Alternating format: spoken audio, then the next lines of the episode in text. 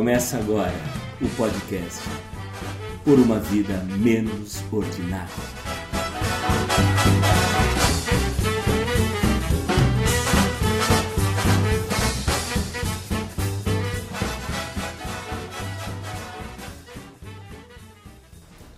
A força do discurso de Erdogan na Turquia, conservador e de direita, traz instabilidade para a região e a Europa.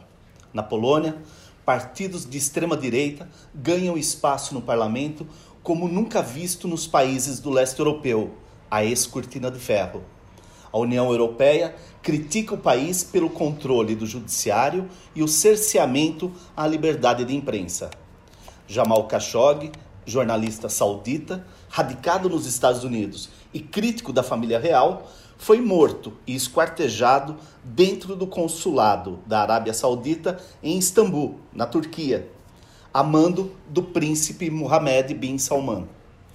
O general Qassem Soleimani, segundo homem na hierarquia iraniana, foi assassinado pelo exército americano, gerando enorme tensão na região Dois dias depois, bases americanas no Iraque foram alvo de mísseis do Irã, sob ameaça de Trump de bombardear 52 alvos no país. Na mesma semana, um avião ucraniano é abatido por míssil iraniano, matando 176 pessoas, aumentando a temperatura.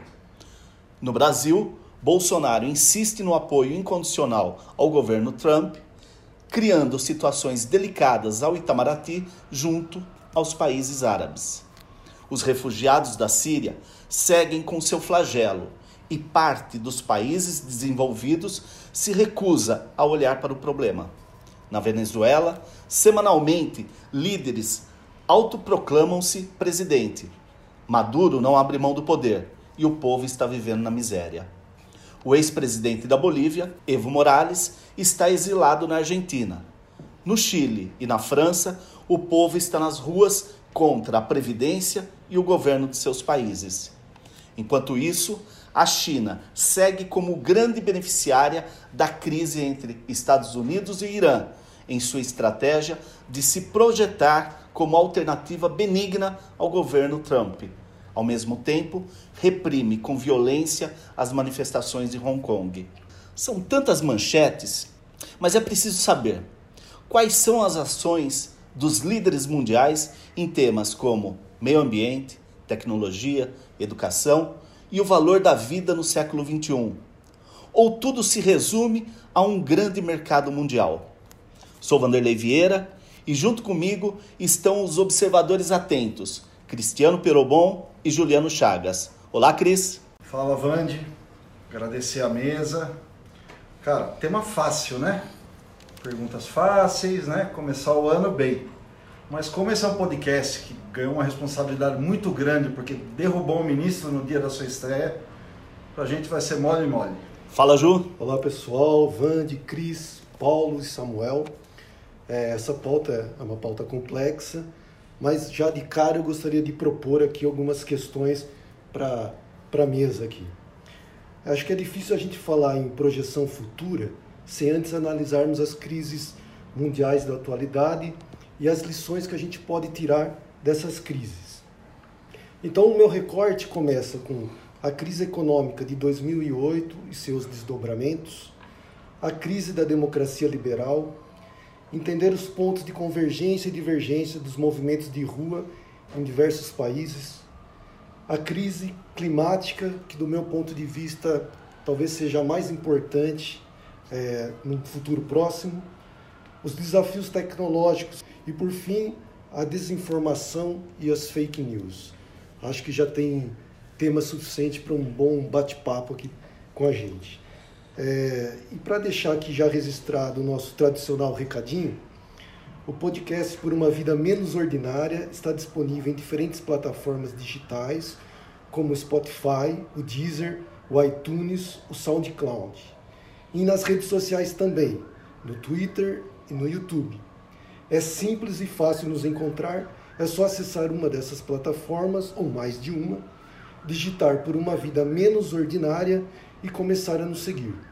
E quem gostar e quiser divulgar ah, o nosso podcast nas redes sociais, nós já ficamos muito agradecidos. Beleza? E conosco hoje, para essa jornada de pelo menos três dias, só para discutir esses poucos temas, e para nos ajudar a entender para onde esse mundo caminha, nós temos hoje dois convidados: o historiador Paulo Vicentini e o cientista social Samuel Vidili. Paulo, por favor, se apresente para o nosso gigantesco e planetário público. Uh, meu nome é Paulo Vicentini, sou formado em História, atualmente diretor do Departamento de Museus de Jundiaí. Durante muito tempo vivi na China e na África, em diferentes países africanos. E ao contrário de todos aqui, uh, eu tenho uma visão hiper otimista em relação ao futuro da humanidade. Que beleza. É, é, diferentemente, porque historiadores normalmente são pessoas, é, vamos dizer assim, mais pessimistas em relação ao homem. Né? Eu não, eu tenho uma fé muito grande no homem e a questão das crises é, que nós vamos discutir, tirando-se a questão ambiental, elas na verdade são de caráter regionais. E econômicos? Sim. Eminentemente sim, econômicos. Sim. E o surgimento de novos atores que essas próprias sociedades não estavam acostumadas a ver emergir dentro de si mesmas. Né? Bem, mas isso a gente vai conversando ao longo do tempo. Samuel, quem é você na fila do pão? Sou nada. Eu sou cientista social também, trabalho com pesquisa, dou aula e eu digo para vocês que eu acho que eu concordo um pouco, eu, eu compartilho um pouco do, do otimismo do Paulo. Assim, eu também acho que a gente vive um momento único, com muita coisa diferente, mas eu acho que, que tem, tem jeito. eu acho que tem, tem solução. A gente vive uma situação com muita as grandes novidades estão sempre em volta da sociedade, né? Meu tema apaixonado assim de estudo é a sociologia e a pós-modernidade. E eu consigo ver que é, existe um movimento que tem suas particularidades, porque a gente vive numa situação particular do mundo, com muita informação, com muita com muita é, é, com muito conhecimento né? E a gente pode é, é, avaliar isso de uma outra maneira. Eu penso eu, eu, eu acabo sendo um pouco otimista também.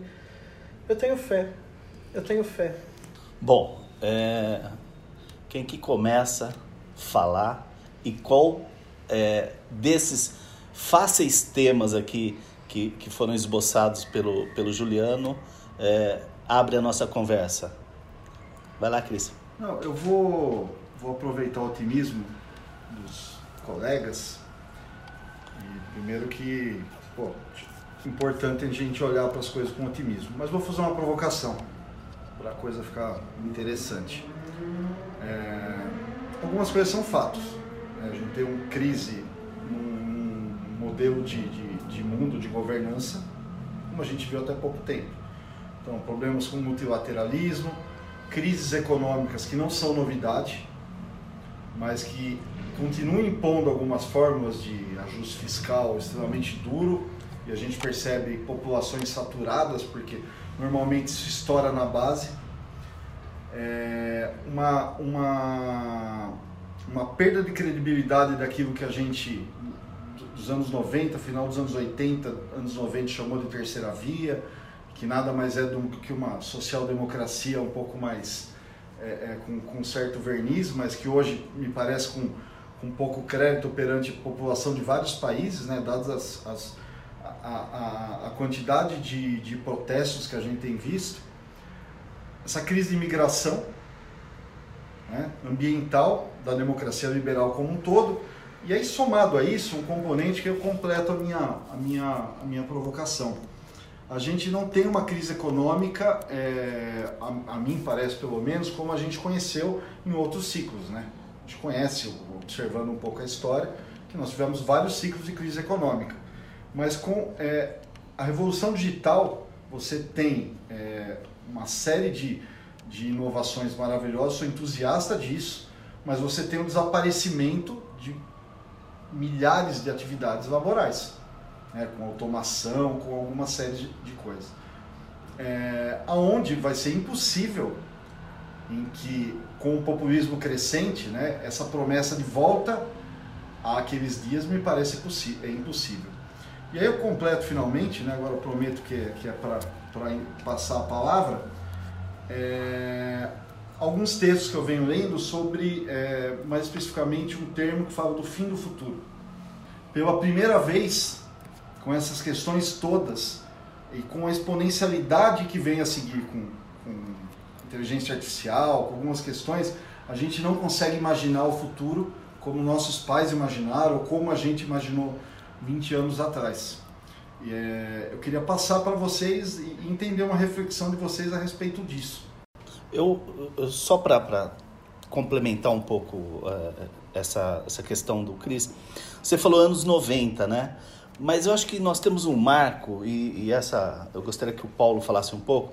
Nós temos um, um, marco que é 1989, né? Que é a queda do Muro de Berlim, né? E que muitos consideram que você tem momentos históricos, que esse é um que, que você cria um novo momento até 2011, quando começam as primaveras, que a gente vai falar daqui a pouco também.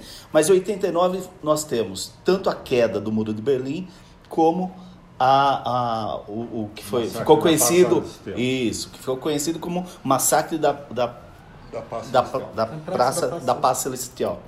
É, Tiananmen.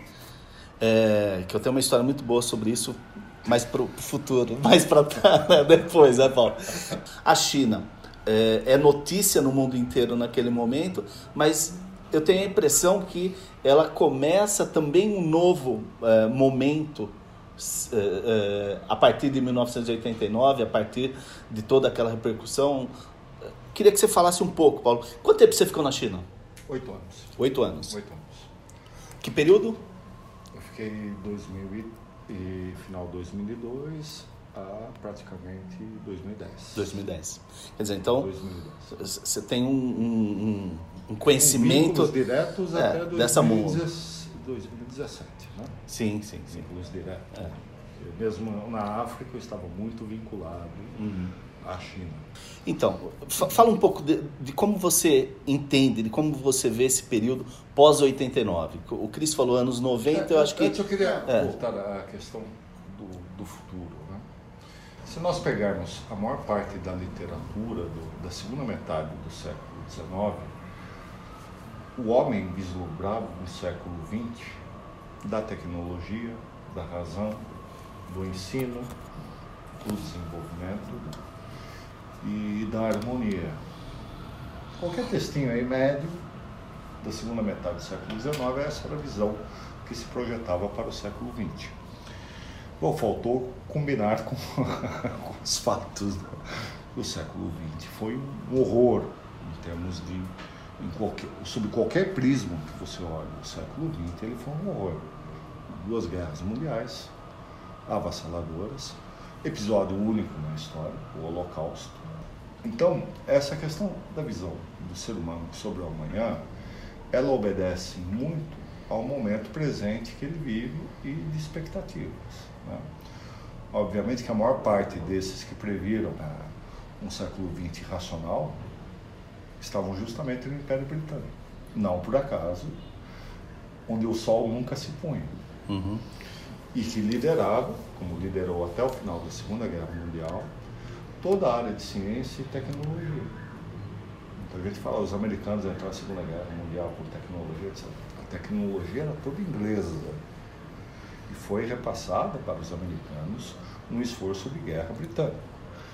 Então. E a bélica também? Sem dúvida. Sem dúvida. Sem dúvida nenhuma. Bélica. Os americanos não tinham nada. Os americanos tinham duas divisões do exército pronto. A Alemanha tinha 137. A União Soviética 200 e tantas.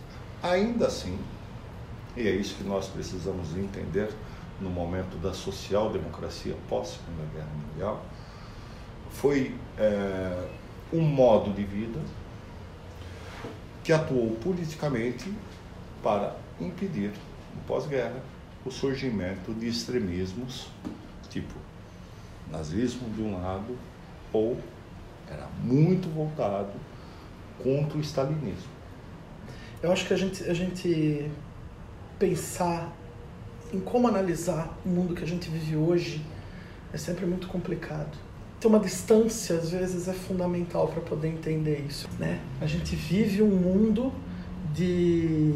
A gente vive um mundo da tecnologia, a gente vive um mundo é, em que a experiência capitalista não, não parece que funcionou da melhor maneira, não parece que a experiência socialista funcionou da melhor maneira. Acho, uma, acho ingrato a gente ter que fazer uma avaliação definitiva, às vezes, do que é o, do que é o mundo, do, do que, que nos, nos, nos aparece. Uma coisa que me fica muito clara é que assim, a gente vive num mundo em que pese tudo que o Cris falou e eu concordo, né? Muitas dificuldades, uma desigualdade cada vez maior, mas a gente vive de certa maneira um mundo com muitas coisas melhores até, né? Eu acho que é, a, a, tecnologia ela tem um lado muito ruim, mas tem um lado muito bom. Eu acho que isso ajuda de certa maneira também a gente entender é, e a considerar eventuais diferenças que possam existir ou não, né? Eu penso, eu penso um pouco, penso um pouco nisso. Sempre me vem à cabeça que é, é aquela coisa, os nossos pais diziam que era bom. É, o, o Cris mesmo falou, muitos empregos vão acabar de não vão mais não vão mais existir por causa da tecnologia. Eu fiquei sabendo hoje, por exemplo, há 30 anos atrás, 20 anos atrás, você tinha 30 cursos superiores, 30, 30 faculdades numa universidade, né? Hoje você tem 160. Né? Então você tem coisas que estão acabando, tem coisas que estão voltando e tem coisas que estão sendo criadas, né? Eu só queria fazer uma provocaçãozinha aqui também, é, que quando o Samuel diz que é necessário um tempo para que a gente possa analisar, né, e, e historiador, cientista social, é, sempre fala isso, né, até por uma, uma cuidar um pouco do couro, né? Porque também pode estar tá, é, fazendo análises que é, sejam é, tenham muitos elementos que deveriam ser é, analisados e um elemento desse fora você acaba criando uma, uma teoria, uma tese aí é, que facilmente pode ser combatida. Mas é, mesmo que que a gente precise desse tempo, como os especialistas dizem, é, mas nós conseguimos olhar regiões do, do mundo em que, é, mesmo com todos esses avanços que nós dissemos, mesmo com, com, com o mundo se mexendo, né, as forças políticas se mexendo é, depois de guerras, depois de, de, de, de avanços tecnológicos, educacionais, estruturais tal, nós temos regiões no, no mundo ainda que são remotas, tanto que virou uma expressão quando você quer é, que, uma, que algo seja muito simplificado né, na sua explicação, você diz, ó, é, me explique como se eu fosse um afegão médio, né? Ou seja, são aquelas regiões que, é, se, se, o tempo de análise ele ainda não é suficiente, né? É, mas o que se tem de história já já demonstra que é um, são regiões que estão paradas, estagnadas, né? Eu acho que é, é, esse é um, um aspecto, que, por exemplo, que eu não consigo compreender muito, né? E esse nosso bate-papo é meio para que me esclareça um pouco isso também. Então, eu destaquei a crise econômica de 2008. Nós que estamos à distância, talvez não tenhamos a dimensão do que foi a crise financeira de 2008. Aí, para fazer o dever de casa, fui um pouco lendo sobre a crise de 2008. É, li uma entrevista do professor Harari, da professor é, historiador da Universidade Hebraica de Jerusalém, e ele propõe é, uma tese que eu achei bem interessante e gostaria aqui de compartilhar com vocês. A partir dessa crise de 2008, a solução dessa crise de 2008, e aí é uma visão otimista, eu também compartilho dessa visão otimista, houve um esforço de colaboração mundial para que bancos não se quebrassem. Houve quebra de bancos? Houve.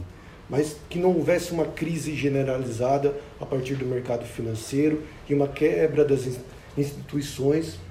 É, essa colaboração internacional que contou com os Estados Unidos, com a China, com os grandes atores econômicos mundiais, eu tiraria como uma lição para a gente observar que em situações de crise é possível sim que haja uma colaboração, é possível que esses atores que determinam o jogo político e econômico mundial, que apesar das suas diferenças, acabam se compartilhando em momentos de crise e buscando algumas soluções. Então eu coloquei aqui com a crise de 2008 nesse sentido. Eu acho que de alguma forma houve a possibilidade de um diálogo internacional, houve a possibilidade de um socorro e apontou que é sim possível é, construir um caminho de entendimento e não deixar que uma crise se transforme numa catástrofe. Então eu tenho essa visão é, também, como vocês compartilham essa visão otimista também de um caminho é, para a humanidade. Se você me permite só uma coisa, muito bem colocado, Juliano, mas é, é, é só uma coisa, não é que. É, é, de certa maneira existe um pouco disso, né? Da gente como, como fala assim, não, não vou dar minha opinião muito. Ficar muito em cima do muro nessas questões para não dar nenhuma bola fora. Mas você sabe que eu lembrei de uma. Você estava falando do fim do futuro, né? Um livro. Do livro, né? Eu lembrei do. Eu lembrei do fim da história. Fukuyama. Francis Fukuyama. Né? O Francis Fukuyama. E lembrei do. E também lembrei do Huntington falando do Na choque verdade, de é uma civilizações, pergunta, né? Ele não afirma. Ele não É, não, e, e ele, É uma- e ele é, é engraçado. não, e é engraçado porque isso aqui que ano que é mesmo? É. Ah, logo depois da, daquelas... É, 90, 91, né? Ele, ele dá uma entrevista há uns dois anos falando que ele estava equivocado mesmo, né? Que ele... É um Não, é que eu risco. acho- é que eu acho legal. correr um risco. Sem dúvida, sem dúvida. O que eu acho legal do. do é, é assim, é, é, quando o Paulo comentou sobre essa questão do. do- da, das, das questões mais regionais, né? Do que as questões mais. é, do que as questões mais complexas como um todo, né? Hoje o mundo é mais. Me lembra, me vem muito Huntington na cabeça com a história de que. Hunter. É, da, da- do choque das civilizações mesmo, né? Eu acho que, de fato, é, isso causa também, de certa maneira, uma solidariedade maior. Por conta também de que é, nós vivemos, pelo menos é como eu enxergo, a gente vive em, em um mundo onde os próximos estão se encontrando cada vez mais por causa dessa questão da velocidade, né? ao mesmo tempo em que o ISIS, o, o Estado Islâmico, né, cresce de uma maneira absurda, é, também, de certa maneira, as pessoas que são contrárias a isso crescem. É, as grandes crises. Eu, eu sinto que o homem tem aprendido com a história. Eu sinto que o homem tem aprendido que ele não é, é, é, é, ele não está sozinho, assim, né? Uma sociedade não está sozinha na outra. E perceber isso faz com que pe- pensem, vejam que dá para dá para resolver o problema do meu país, outro país me ajudando nisso, etc e tal, para que a gente possa conviver. Acho que isso é um grande ganho. 2008, se você pega bom, o capitalismo, de tempos em tempos, enfrenta realmente uma crise interna. Isso é clássico na literatura. Ah, Stalin, por exemplo, nos anos 30, comemorava o fato da União Soviética não ter sido ah, afetada pela crise mundial, o que era, não passava de um mero discurso. Porque toda a produção de grãos que a União Soviética produzia tinha que ser vendido para fora, provocando a morte do seu próprio povo e consequências genocidas, por exemplo, a Ucrânia. Essas crises, elas têm diferentes impactos na história. Não resta dúvida que a crise de 29 foi um dos starts, eh, a, ação dos Estados Unidos, a queda da Bolsa, Americana. 29, quando os americanos retiram os investimentos que têm na Alemanha, jogam a economia alemã no fundo do poço, repatriam esse dinheiro para diminuir os prejuízos lá e propiciam a ascensão do nazismo. Bom, nós tivemos a crise de 97, que foi da Ásia e da Rússia. Você pega a estabilidade, a China, durante esse período todo, não crescia menos que 12% ao ano. A- as economias africanas, África do Sul, crescendo em média 16% ao ano. Economia angolana, 46, 47% ao ano de média. Você pode falar, "Ah, mas partindo de uma base muito fraca, e qualquer crescimento é crescimento. Sim, é verdade. É crescimento. Mas isso gera, num momento ou no outro, Namíbia, a, a Moçambique, Congo. Você tem economias ali florescentes, Togo, né? algumas delas eu conheci pessoalmente. Então, a maior parte dessas economias africanas, com fim do, do processo de guerra civis, que é extremamente benéfico para a África, o que nós estamos assistindo de imigração é outra coisa. América Latina, excelentes números. Na Ásia, excepcionais números. A União Europeia sempre mantendo ali um, dois, Sofrendo. Né? Sofrendo ali para dar um 2,5, 2,7, a depender de um país ou outro que, que estivesse é, realmente em crescimento. E aí, isso varia de estado para estado. Qual era o projeto nacional do Brasil? Não tem. Não tinha. Há muito tempo, né? Muito tempo. Não, mas, mas é um dos fatores. Não há um projeto nacional. Para onde vamos? O que queremos ser? Agora, vá à China. A China tirou proveito tanto da crise da Ásia quanto da crise de 2008. Estados Unidos da América tem o seu império em risco? Não. E tem uma, uma vantagem tecnológica, uma vantagem, uma capacidade de inovação, que ainda que percam em alguns vetores para a China, como é a tecnologia 5G, por exemplo, as demais permanecem intactas e se renovando permanentemente. Coisa que. E, e- e outra coisa.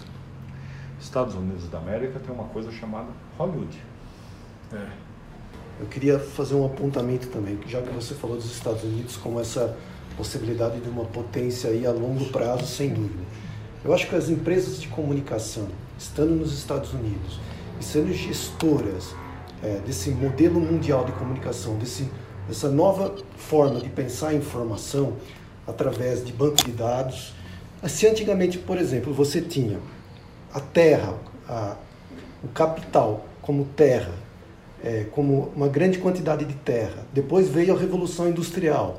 Você tinha a fábrica e as máquinas como um modelo de capital. Hoje você tem um banco de dados como um modelo de um capital. É, e eu acho que isso os Estados Unidos, nesse sentido, está muito à frente de qualquer outro país. Você tem, por exemplo, a gente até bateu um papo aqui antes, do, antes da, de começar essa conversa.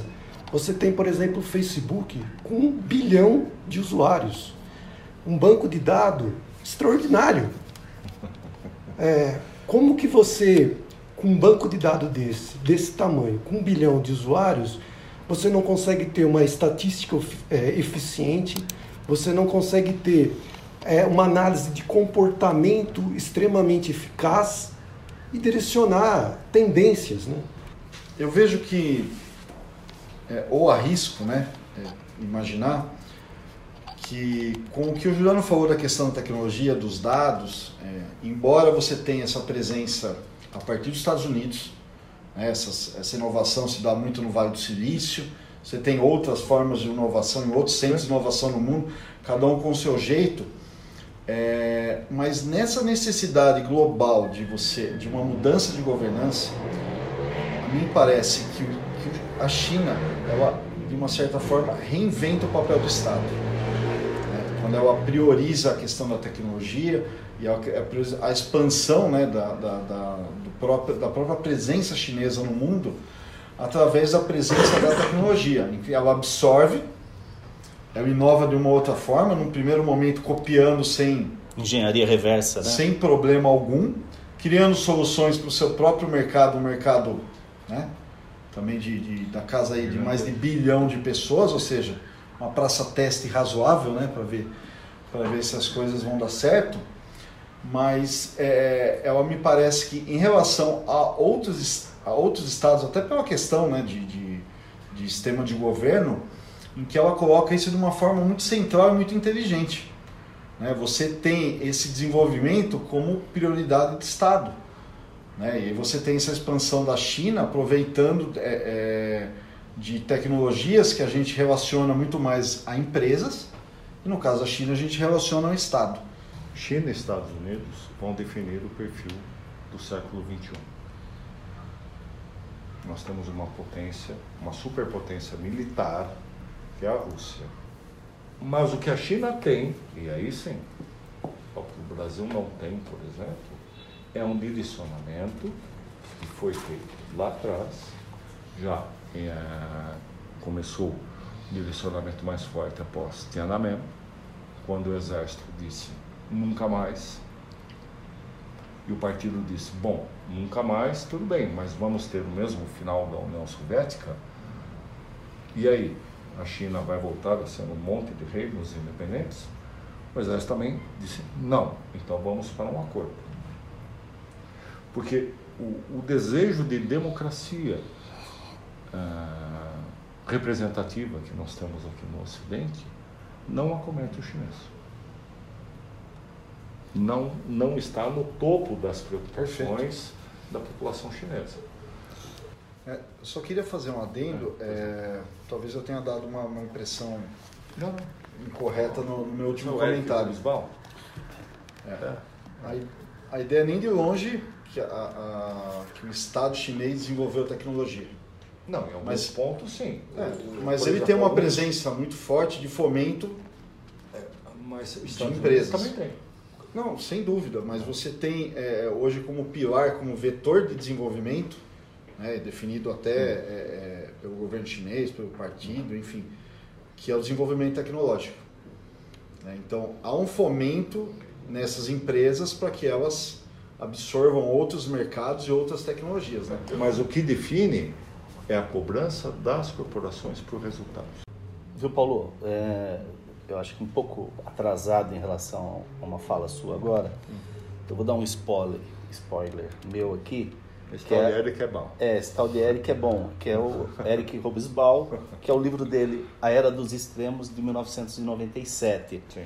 Apesar disso, o contraste entre a perestroika soviética e a chinesa não é inteiramente explicado por tais descompassos de tempo, nem mesmo pelo fato óbvio de que os chineses tiveram o cuidado de manter intacto o seu sistema de comando central. O quanto se beneficiaram das tradições culturais do Extremo Oriente, que revelaram favorecer crescimento independentemente de sistemas sociais, é algo que deve ser deixado para historiadores do século XXI investigarem. Paulo, você está falando, é, se eu entendi bem, que o chinês não tem grande anseio, por exemplo, para a questão é, de liberdades individuais. É, Eles têm. Para questões, por exemplo, como representação. Não há uma crise de representação, por exemplo. Eles se sentem representados. Então a minha questão é, por que o Ocidente é, há essa crise de representação no Ocidente. É, uma... eu, não, eu não acho que, que, que, a China tenha crise de representatividade. E, e, assim, a capacidade chinesa de dar resposta, eles são muito pragmáticos. Capacidade chinesa de dar resposta a coisas pragmáticas do day by day é muito forte. Eu queria colocar na roda também, já que a gente destacou no começo, essa crise de de representação da democracia liberal que o Ocidente vive hoje? Não há. Na sua opinião, não há. Não há nenhuma crise de representatividade. O que há é que as democracias representativas, algumas em maior grau ou menor grau, estão tendo que lidar com atores que é, antes completamente desconhecidos dentro de seus próprios seios. Por exemplo? Por exemplo, os LGBTs. Democracia representativa, e isso é um problema, é, entre aspas, né? problema para quem não pensa assim. é, mas isso sempre foi foco de problema, por exemplo, nos Estados Unidos, na Itália, na Alemanha, na França, na Espanha, em Portugal. A ascensão desse pessoal no final dos anos 80 e começo dos anos 90 dentro das democracias, é, o status quo a, aprendeu a lidar, por exemplo, com aquilo que é normal. Um casal hétero, não sei o quê, não sei o quê, não sei o quê. As demandas mudaram. E aí pressiona. Quando são Qual o número de evangélicos hoje no Brasil? Ah, eu só sei que em 2030 vão ser a maioria do 60 país. milhões. Ok? 31%. É. né? Você passa da casa dos 31% É. de todas as, Tá, as correntes. mas assim, aí. a representação deles ainda não é proporcional no Congresso, não é proporcional nas Assembleias Legislativas e não é proporcional. Mas a representação no, no- Congresso Nacional é maior percentualmente do que a população Não, não é. evangélica. Não é. Não é. A gente tem que tomar um cuidado muito grande com isso. Porque você tem que olhar quais igrejas formaram as maiores bancadas. Sim. E essas igrejas representam aquilo que são os evangélicos, representam aquilo que são os batistas, representam aquilo que são pentecostais. É, essa é uma discussão à parte. é, é quando uma- quando- uma quando é feita essa conta Mas- numa, numa é, pesquisa mas- que eu vi ontem, Ah, ela fala totalizando. tá, tá. Claro, tudo na bem. base Ele você vai meteu ter. todo mundo. Você vai ter o pentecostal, o É. neopentecostal, o Mas protestante. não são as mesmas coisas. Perfeito. Não. Não, não Né? se pode fazer isso. Acho que a gente né, tem, Né? que tomar, Mas assim, tem que tomar cuidado e fazer um outro programa sobre. é, o cerne da questão é, em algum momento, a democracia representativa foi seriamente colocada em xeque no Ocidente? Não. Mas, por outro lado, Paulo, a gente está vivendo um descrédito dela. Eu acho um descrédito do modelo de É. representação. O Não da, não, da, não da democracia representativa. Não da mas, é, instituição mas si. o fato é descrédito. que ela está sendo desacreditada. É, é, veja, a, a democracia representativa, representativa sempre foi alvo disso. O que dizia Churchill? Qual era a frase dele? Que a Que democracia. é o, o pior dos modelos, mas né, não tem. Ela sempre conviveu com isso. As É. democracias representativas sempre. O, que está diferindo um pouco aqui agora é justamente que a velocidade com que as informações correm. Eu acho que tem alguns cenários que estão postos. Tecnologia é fato. Tá, Todos os lados podem usar. sim. Né? E é fato que a direita, e especialmente algo que está indo para a extrema-direita, está usando melhor. Está conseguindo se comunicar melhor. O que é direito e o que é esquerda.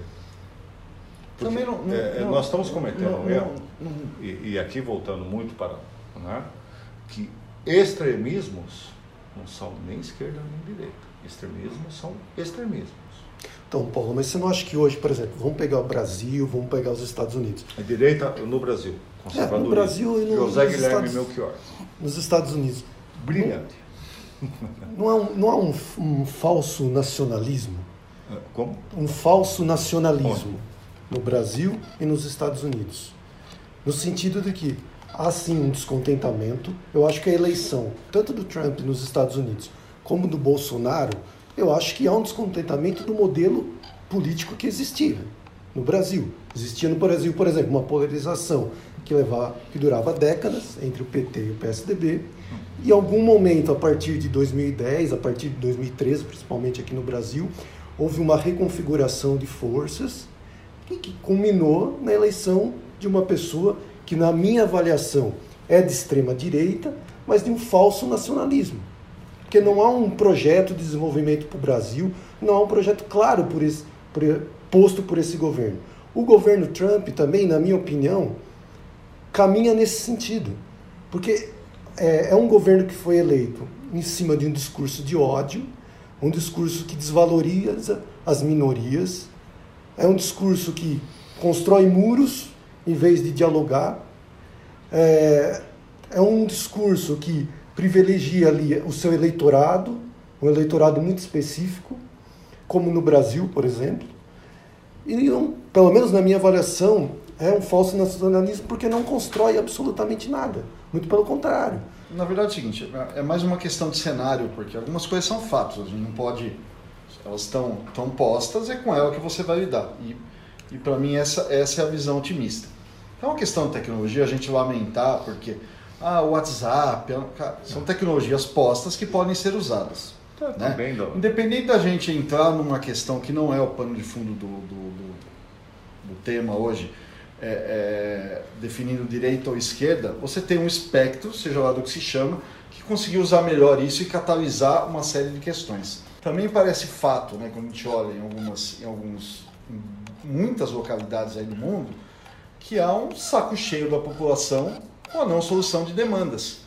Então você tem um fosso de desigualdade aumentando, é, você tem um povo energizado com raiva, você tem um avanço conservador em que é, forças que a gente pode chamar então de progressistas, é, eu, eu, eu coloco que é, de forma arrogante imaginavam, no nosso caso, o Brasil, o Brasil de um jeito, mas o Brasil com outro pensamento, que não emerge de uma hora para outra. Então o Brasil se mostra de, de fato conservador em boa parte da sua população, como nos Estados Unidos se mostra, isso é legítimo. Né? Então você tem esse espectro, né? É, é, é toda essa guinada, mas é, para mim o ponto né, dessa eleição em que você aí você tem figuras que são se a gente pode ficar aqui brigando se elas são extremistas ou não extremistas, de direita ou de extrema direita, seja lá o que for, elas são figuras sim populistas, né? que falam de, de forma vigorosa, falam, falam no ataque, propõem uma nova forma de se comunicar, uma nova forma de fazer campanha e deixam aquilo que né, o, o, o status quo posto até então completamente zonzo. A gente olhar, pegando nossa nosso exemplo mais próximo, olhar o resultado da eleição, é, se não pelo, pela quantidade de Qual votos de Bolsonaro, a última para presidente, ah. Se olhar pela, pela quantidade de votos que Bolsonaro teve é, ilegitimamente, né, e acho que inclusive está executando a pauta que ele se comprometeu a executar, é, é você olhar as figuras de centro. Né? Então, me parece que, independente de julgar é, posicionamentos, me parece que a sociedade estava cansada do que estava sendo colocado. Que ela ainda procura por algo, por, pauta, por algo que venha solucionar pautas que são legítimas. Né? Não adianta você questionar, por exemplo, que não há uma crise de segurança pública. Pauta teve é, outro espectro político que não o Bolsonaro com alguma proposta de segurança pública. Eu posso não gostar e não gosto das soluções, mas propôs. Então, uma sociedade cansada, é, é, em constante ebulição, procurando uma solução e despejando esse anseio numa outra forma de representação.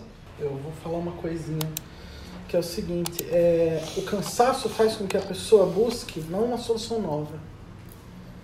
O cansaço faz com que a popular, com que nós busquemos na história e na nossa própria história, na nossa própria vida, uma solução anterior, né? Eu acho que é, é, é muito a gente quando quando está muito cansado, quando a gente está nessa situação toda, voltamos os olhos para o passado, que era o começo da nossa conversa que eu falei para vocês, que é muito difícil avaliar o, o, o, momento atual, porque vivemos um mundo atual, e porque nós sempre achamos que o passado que foi bom, né? Bons tempos eram antigamente. O ser humano tem dessa questão de ficar achando que o passado era, era melhor, né? Então isso faz com que as pessoas cansadas, com modelos em que, é, no caso do Brasil, é, por exemplo, deu-se uma oportunidade através das urnas e do voto a um grupo do Partido dos Trabalhadores e não fizeram o que precisava ser feito, o que, que faz as pessoas? Elas vão, elas falam assim, eu vou voltar porque será que o modelo anterior não seria melhor? Isso é uma coisa. Então, o nacionalismo, esses nacionalismos, eu sou da opinião, particularmente, eu sou totalmente contrário a qualquer tipo de nacionalismo. Eu acho que quanto mais bandeiras você põe, pior é, com certeza. Mas, ao mesmo tempo, é, é o que temos, né? É a situação que existe. Você comentou do Trump. É, o Trump, ele, ele faz um governo que a gente não gosta, mas ele não governa pra gente. Ele governa para uma população americana que vê a economia crescendo, é, que não está se importando nem um pouquinho com o grau de refinamento. E é um pouco o que acontece aqui no Brasil. Hoje o nosso presidente da República, hoje não, não sei, né? Se ele hoje, nesse dia que nós estamos conversando aqui, ele fez isso, mas ele com certeza, ultimamente ele tem feito isso, né? Você pergunta qualquer coisa que ele não sabe responder, ele fala assim, ah, pergunta para tua mãe. então, é, é, esse é o tipo de. Bem sexta série, né? É, esse é o tipo de gente que a gente tem encontrado. E o povo adora isso, né? Uhum. O povo tem adorado isso. A gente, tem, a gente tem que tomar um cuidado muito grande quando a gente avalia. A gente estava falando da China até agora é, nem nos nossos sonhos mais é, é, é, loucos a gente vai conseguir compreender a cabeça de um oriental. Nem nos nossos sonhos mais longe a gente vai conseguir compreender a cabeça de um árabe. E a gente e, e, eu penso que o problema da representatividade, aí que eu penso que existe uma crise, na minha opinião, é que é o seguinte, é um modelo pensado pelo Ocidente que foi se espalhado pelo mundo como a solução dos problemas ou algo mais próximo de uma solução de problemas e que na verdade não é. Então a gente está vivendo hoje um momento em que a, a sociedade ocidental está extremamente cansada, porque a preocupação do chinês é comer. Não mais. Né? Mas isso tá na cabeça, né? Dos mais velhos, né? Não é verdade? A preocupação do, do chinês, do chinês de 50 anos era o quê? Comer. Sobreviver. E essa deixou de ser a nossa preocupação enquanto brasileiro há muitos anos, né? Nenhuma, nenhum país do mundo, nenhuma sociedade está terminantemente tão pronta para aguentar um fenômeno quanto Trump como os Estados Unidos. E é bom se lembrar que o país que elegeu o Trump vinha de oito anos de Obama. Eu concordo. Não é? E a rigor, Trump vem mantendo os Estados Unidos fora de atuações mais duras no mundo. Fosse os democratas, fosse a Hillary Clinton, nessa questão do Oriente Médio, meu, a coisa já estava mais incendiada.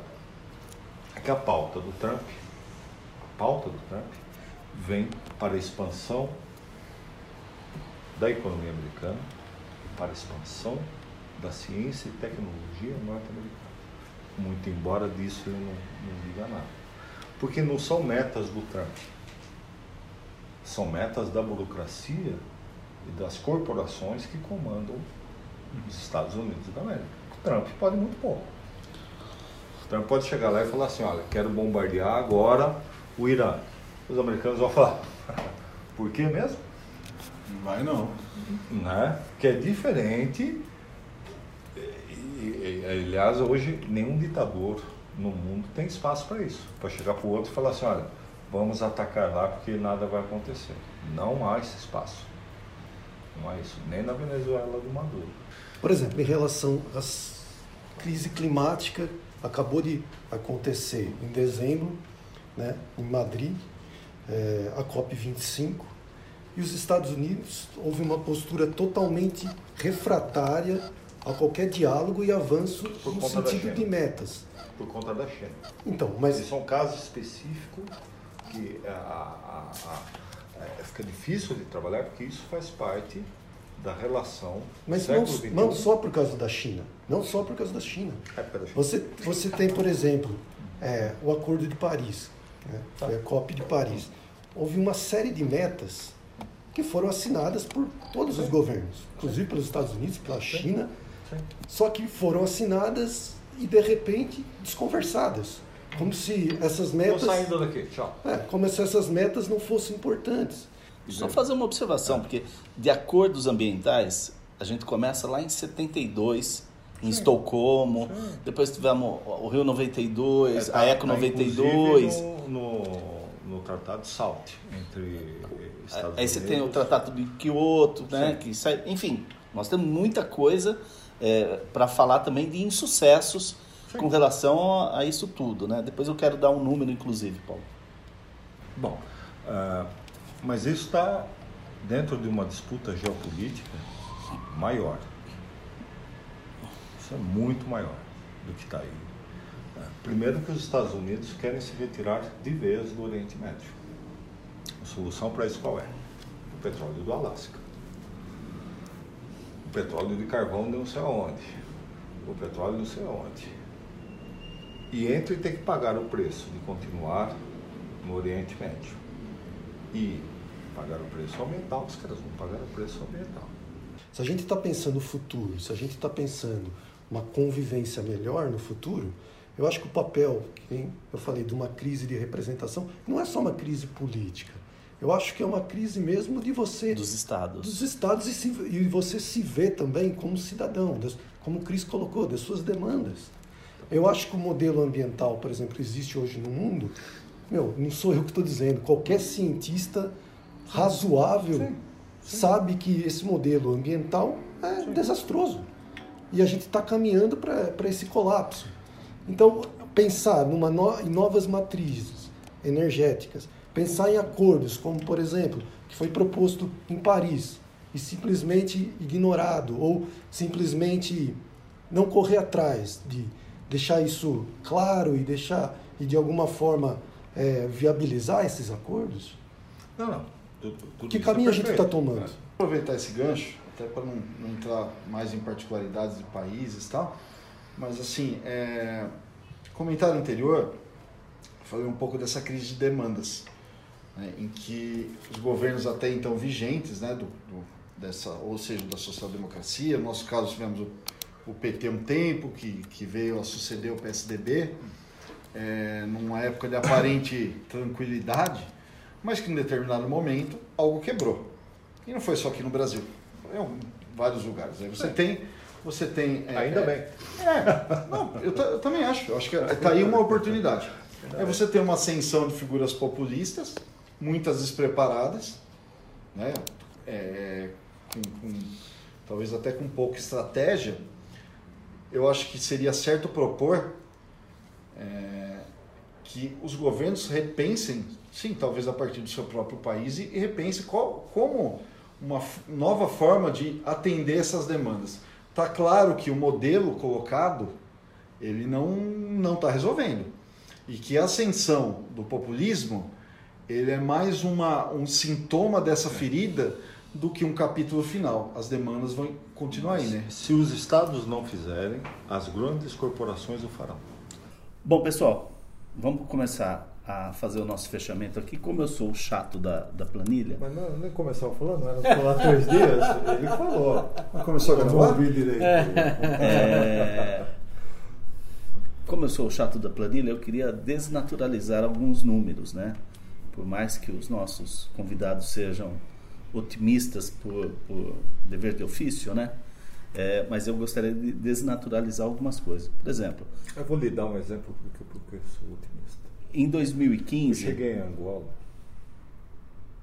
eu tenho números de Angola também que eu queria. Angola havia saído do colonialismo, uma guerra de independência, e durou anos.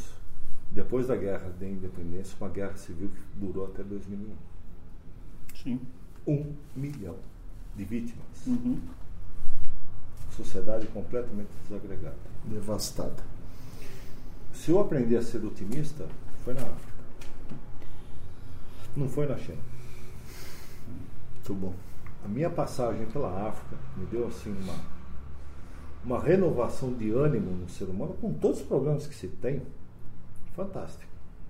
Mas diga lá os números. Vamos só fechando alguns números aqui, é, porque como eu não sou tão otimista quanto vocês, em 2015, quando a ONU ela, ela cria a Agenda 2030, né, é, que era especificamente com relação a objetivos de desenvolvimento sustentável, é, em 2020, que é agora, né, que nós já estamos, ou seja, há 10 anos do prazo limite, ela aponta que 90 países, pelo menos 90 países, não têm a mínima condição de saneamento ainda. Né? Então, é, é, eu tenho um outro número também que é, pode ser um fenômeno de curto prazo, mas de junho de 2011 a dezembro de 2019, cerca de 4, 450 mil pessoas já morreram no conflito da Síria. Já gerou 6,7 milhões de refugiados. E a Turquia, que nós falamos ali na, nas manchetes, foi o principal destino, né, com 3,7 milhões de sírios lá na Turquia. Enfim, são números que, que talvez não, não me deixem ser tão otimista como vocês, mas nós vamos é, já para o nosso encerramento. Paulo, Samuel, a gente tem um, um quadro final em que nós elegemos o ordinário e o extraordinário, né? Então, o ordinário nós elegemos é, que foi o Roberto Rego Pinheiro, ex-secretário especial de Cultura do governo Bolsonaro, demitido na última sexta-feira, depois da lambança causada por seu discurso proto-nazista, como diria o Cirão da Massa, e sua performance encarnando um Joseph Goebbels tupiniquim. Um sábio tweet do final de semana disse o seguinte: Ser demitido do governo por ser muito fascista é tipo ser expulso do Planet Ramp por ser muito maconheiro.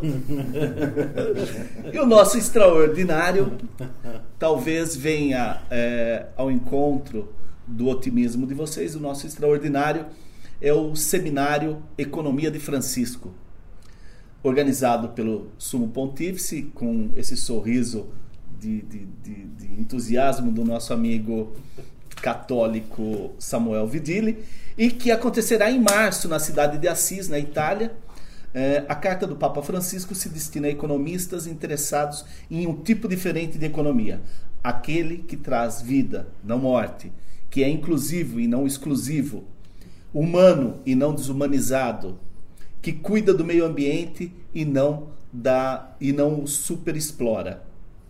Aqui no Brasil já foi criada a Articulação Brasileira para a Economia de Francisco e teve um encontro eh, na PUC São Paulo em novembro, por dois dias, que visa promover e desdobrar o chamado do Papa Francisco no Brasil. A Articulação Brasileira realizou seu primeiro encontro nacional nos dias 18 e 19 de novembro do ano passado, 2019, na PUC São Paulo.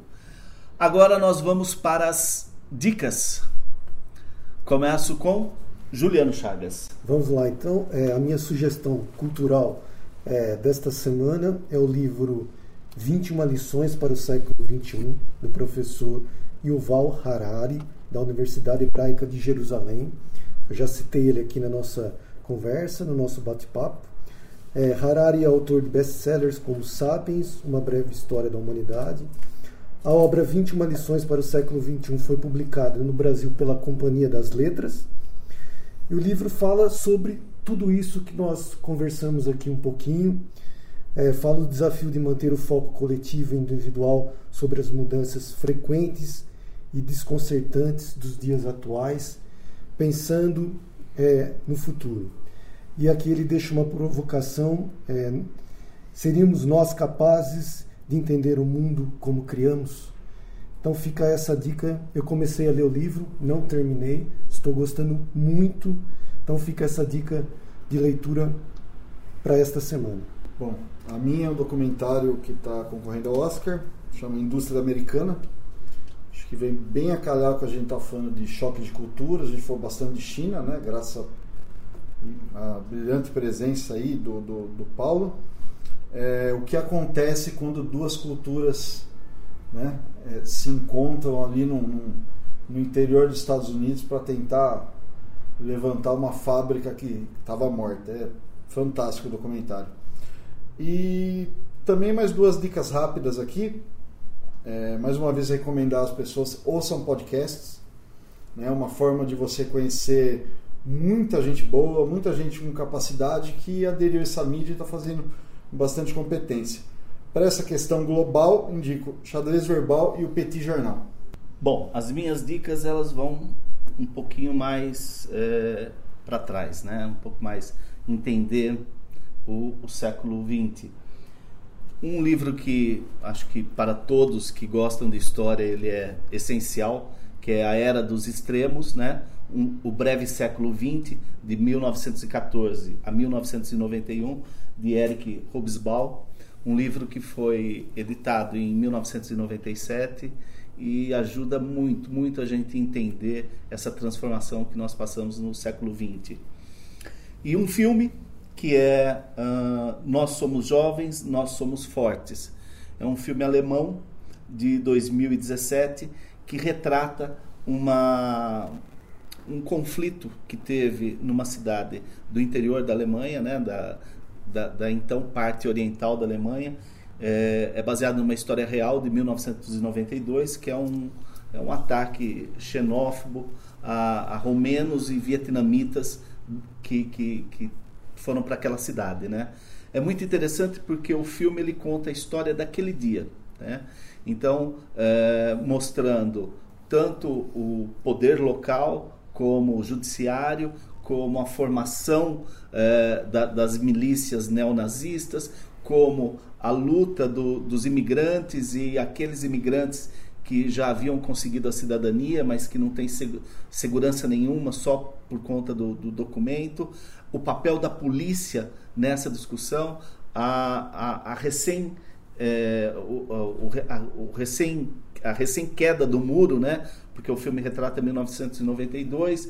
Então, assim, o pensamento é, comunista naquela parte da Alemanha ainda muito forte e já tendo um choque é, na própria juventude desse pensamento comunista com esse com essa chama neonazista. Muito interessante o filme. Eu acho que vale muito a pena a gente é, assistir para poder entender um pouco também essa Europa é, com, com, chamas aí é, reacendendo da, da extrema-direita, do, do neonazismo, enfim. Samuel? Dica? Vamos lá. Eu gosto, eu gosto muito, muito do Fukuyama e do Huntington. Então, são leituras, pensando na conversa que a gente teve, são leituras que eu acho que são imprescindíveis para poder entender um pouco de dois, duas figuras fantásticas, duas pessoas muito inteligentes que tentaram explicar o um mundo pós queda do muro de Berlim. Aproveito então já falando para poder entender um pouquinho de é, uma cabeça não não entender um pouquinho do Oriente, já que a gente estava falando um pouco da China, também recomendo os Orientalismos do Eduardo Said, que é um clássico fantástico incrível. E de filme, eu vou recomendar um que eu vi ontem, que eu achei fabuloso, que está concorrendo ao Oscar, que é o Jojo Rabbit. Que não tem nada a ver com a conversa, mas que filme agradável. É, tudo está batendo um pouco, né? Mas é um filme muito agradável. Eu diria para você, dos que estão concorrendo ao melhor filme, depois o Parasita é o meu preferido. Paulo. Para leitura, eu vou recomendar uma coisa absolutamente diferente o acervo do Correio Paulistano, que está disponível na internet. É só procurar lá. Acervo do Correio Paulistano. Vai vir a partir da Biblioteca Nacional, são edições de, é, já digitalizadas. Você vai buscar o ano, que é desde 1854. Nesse momento, por questões é, é, do museu, nós estamos em 1865 e que é sempre uma literatura primorosa você pode sentar e ler o jornal na sua frente como se fosse o dia de hoje. Legal. E aí você vai constatar o que era, um pouco do que era a, a sociedade brasileira naquele período, em meio à Guerra do Paraguai. São comentários maravilhosos. Né? E a participação popular ali e tal. Então, ler um jornal de época, cento e tantos anos atrás, é maravilhoso. E ao invés de um filme que eu poderia indicar em 1917, na verdade eu vou indicar outra coisa. Vamos ouvir um The Who e um Led Zeppelin. Que... Ah, por favor, né, gente? O nosso convidado geralmente é, escolhe o, o, o, tema final, que, que ergue a cortina. Mas antes de erguer a cortina, eu gostaria só de contar uma história é, de, um, de um brasileiro que esteve na China e que com, com um inglês parquíssimo, fraco, é, com nada falava de mandarim. Ele se meteu à negociação com um chinês que não falava nada de inglês, que não entendia nada de português. Ele não falava nada de mandarim. E que não falava nada de mandarim. Porque ele falava dialeto. É. E, e, e, esse, e esse brasileiro, ele entrou numa negociação para compra de dois Rolex é, é, bem verdade que ele já havia bebido cervejas numa quantidade assim é, reprovável, mas é, como a negociação não andava, no final esse brasileiro soltou uma parte do seu inglês, uma parte do seu português, num quando o, o chinês queria 30 dólares pelos dois relógios. O brasileiro simplesmente soltou um dois por tem. O chinês aceitou, concordou, entendeu e fez negócio. O relógio é, esse brasileiro depois é, disse que ele durou é, mais ou menos 12 horas funcionando. Mas eram dois Rolex, pelo menos. Obrigado, gente. Vai de The Who, então? Vai de The Who. My Generation?